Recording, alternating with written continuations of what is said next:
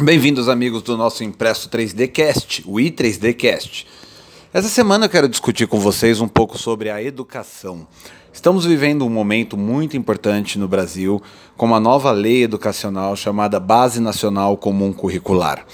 Dentre muitas propostas de um projeto que vem sendo discutido e bem seriamente discutido desde 2015 e 2016, nós temos uma aproximação do nosso sistema educacional, das escolas fundamentais e médias, do sistema norte-americano, com atividades de ensino que sejam mais práticas, com uma avaliação que seja mais pela participação do que aquela avaliação binária 0 e 1, um, certo e errado das provas. E esse é um momento muito importante, porque nós temos a, a materialização dos projetos da, das crianças de sala de aula vai se dar através da impressão 3D. Se a impressão 3D vinha vivendo um boom de suma importância até esse momento, nada preparou o Brasil para a BNCC. E quando eu digo que nada preparou o Brasil, não é que nós não tenhamos impressoras 3D disponíveis. Nós temos, nós temos excelentes fabricantes, nós temos excelentes projetos de máquinas, materiais nacionais excelentes. O que nós não temos é uma literatura pronta de como usar esse material em sala de aula. Veja, quando a gente tenta vender impressão 3D para as escolas, nossa grande barreira sempre se dá através de três tipos de professores. Nós temos os professores que estão por se aposentar e não querem desenvolver ou aprender um conteúdo novo. Nós temos os professores que são populares com os alunos, mas têm medo de sair de sua zona de conforto, de conhecimento e demonstrarem fraqueza ou ou serem vistos como alguém não tão capaz pelos alunos e perderem seu posto de popularidade. Nós temos os professores iniciantes que têm muitas ideias, muitos projetos, mas em geral são iniciantes e são desencorajados pelos outros dois de suas ideias. E nós temos um professor que é o pé no chão, que ele marcha constantemente, dando pequenos passos Todos esses professores, eles eram o, o único que comprava impressoras 3D no passado para a sala de aula era o quarto tipo. E ainda assim, sempre para o laboratório, para complementar uma aula de robótica. Dificilmente a aula não era sobre a impressora.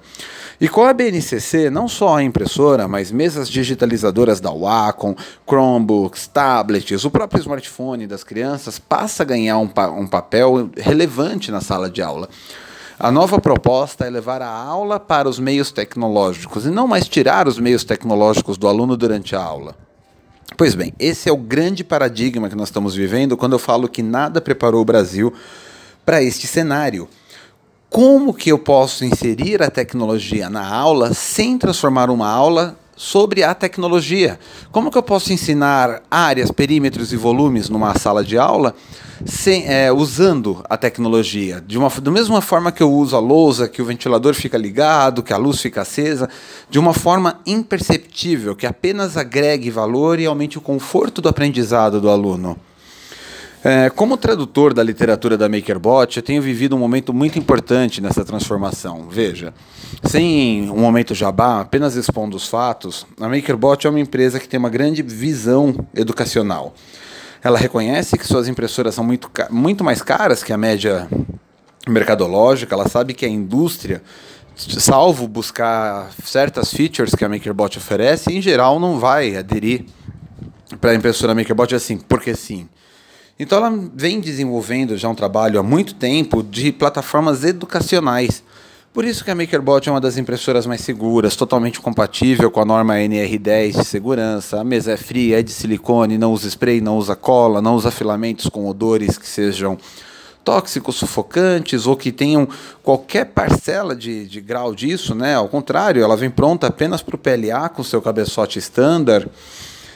Mas o, o que ela criou ao longo dos últimos 5, 6 anos é impressionante para o meio educacional, porque ela criou uma, uma rede para professores dentro do Thingiverse, numa aba pouca visitada, se você não é um professor, chamada Education, onde eu posso selecionar planos de aulas compartilhados por professores do mundo inteiro, é, em inglês, evidentemente, mas planos de aulas criados para incluir a tecnologia na aula sem que a aula vire uma aula sobre tecnologia.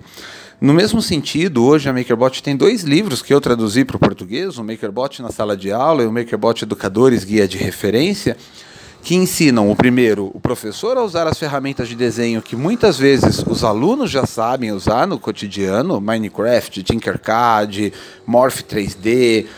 É, então, o primeiro livro ele visa capacitar o professor, enquanto o segundo livro ele traz como criar planos de aulas dentro da metodologia chamada STEAM ou STEM.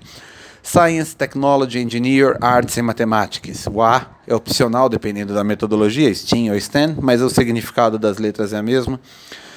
E é uma metodologia que casa muito bem com a BNCC, com a Base Nacional Comum Curricular, aprovada dia 11 de dezembro de 2018 no Brasil, e que tem até dezembro de 2021 para as escolas se adaptarem a essa nova plataforma.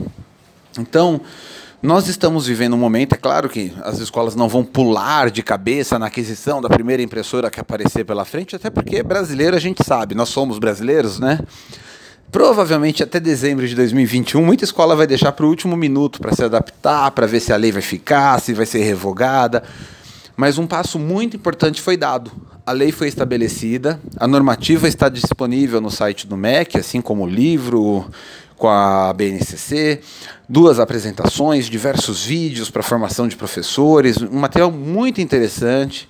E do, do lado das impressoras 3D, eu vejo a MakerBot com material muito bom, muito preparado para a educação do que eles chamam de desde K5, né, Kindergarten to 5 years, o ensino fundamental infantil até 5 anos, até universitário com propostas claras de valor para o professor.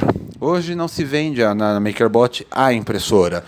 O que se vende é esse ecossistema. Mas eu trago à tona essa preocupação para vocês, porque vai ter muita gente, eu vou encontrar muita gente vendendo a impressora e garantindo um bom suporte, garantindo um bom atendimento, mas não ensinando o professor o que fazer com ela numa sala de aula. E veja, a STEAM ou a STEM não passa pelo, pela proposta pedagógica, assim como a BNCC não quer mudar a proposta pedagógica de uma escola. Se uma escola é Piaget, se uma escola é Vygotsky, ela vai continuar utilizando a metodologia, a pedagogia adotada que a escola prefere, ela só precisa adequar o sistema avaliativo e passar conteúdos mínimos, que é o que a BNCC estabelece. A Base Nacional Comum Curricular não é um currículo pronto para a sala de aula, mas são conhecimentos mínimos que um aluno da rede pública ou privada de certa idade tem que ter.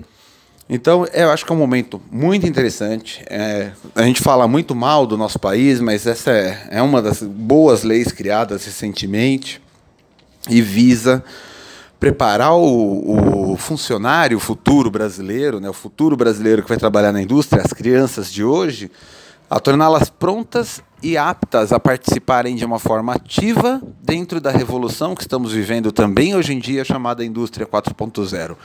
Mas esse é um papo para outro dia.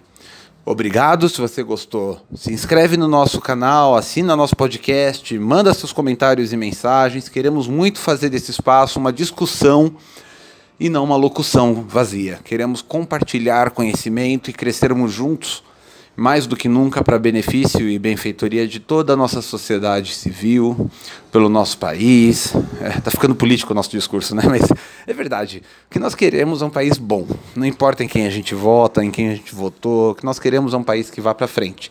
Essa é uma lei bem feita, veio do governo anterior, foi mantida no governo atual, então acho que ela é apartidária, o que é ótimo. Vamos juntos? Vamos falar de, de indústria 4.0 no próximo episódio. Entre em contato.